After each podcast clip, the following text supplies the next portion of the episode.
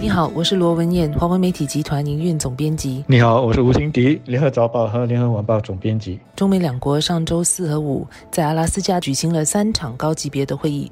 这是拜登就任美国总统以来的首场中美高级别对话，因此备受全球关注。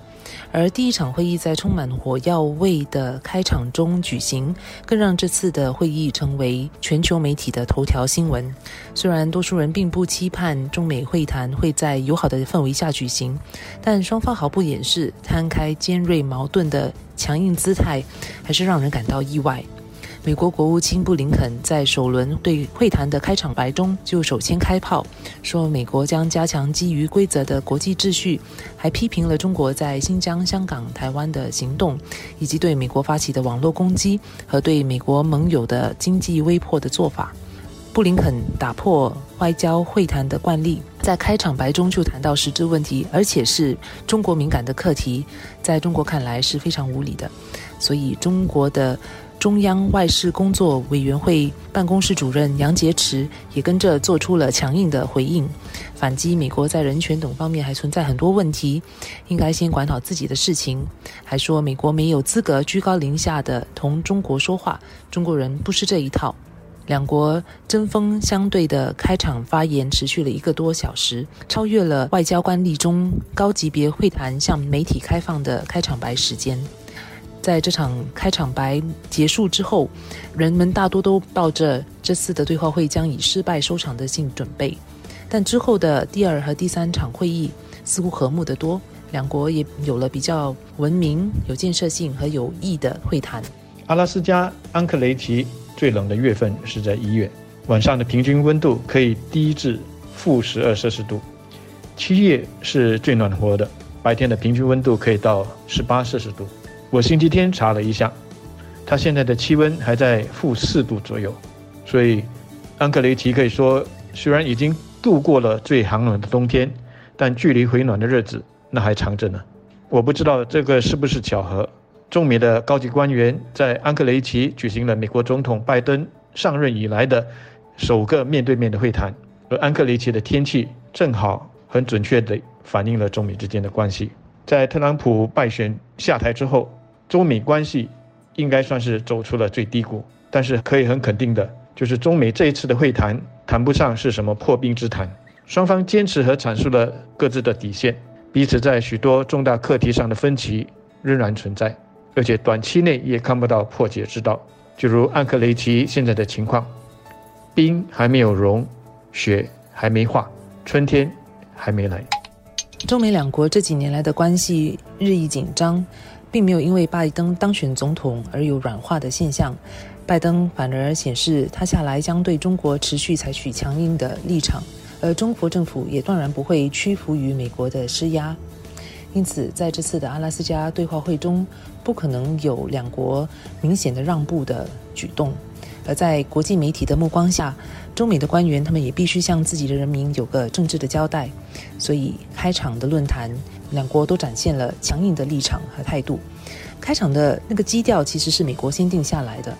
布林肯不按惯例单刀直入的，故意把矛盾暴露在媒体的视角下，是要向国际社会传递一个信息，也就是美国将继续对中国采取比较强硬的立场。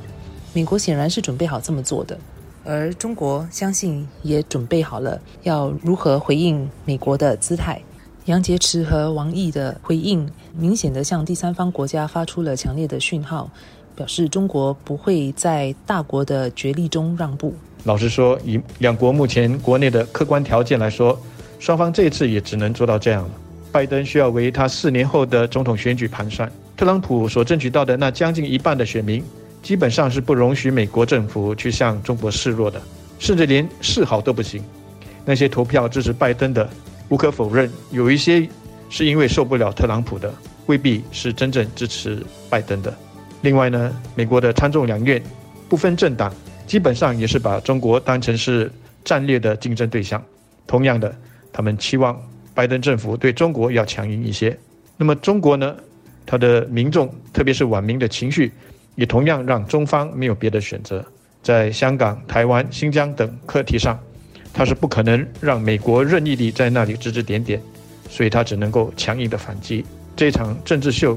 也因此只能够按照这个脚本来演。幸好的是，当双方关起门来的时候，会谈的火药味就没有那么浓烈。美方在两天的这个会谈之后，形容这次的会谈呢是强硬与直接的，而中方则说它是坦率、具建设性和有益的。但是双方仍存在一些重要的分歧。中美关系下来会怎么走呢？两国愿意在阿拉斯加对话是一个开始。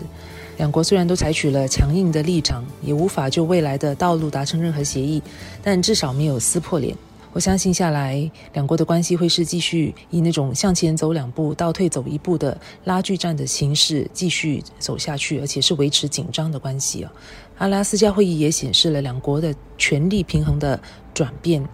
中国不再是比较弱势的那一方。呃，中国无论在经济、军事或科技方面都已经赶上美国，加上中国显然比美国更成功的控制官兵疫情，更让中国认为自己是有能力和资格抗衡美国的。两国关系下来将经历一番的重新定位，比较可行的会将是先从两国比较共同关心、比较没有那么具争议性，而且比较有望得到达到一定的共识的问题先着手，包括气候变化、阿富汗、伊朗、朝鲜问题等等，从这里一步步重新建立起关系。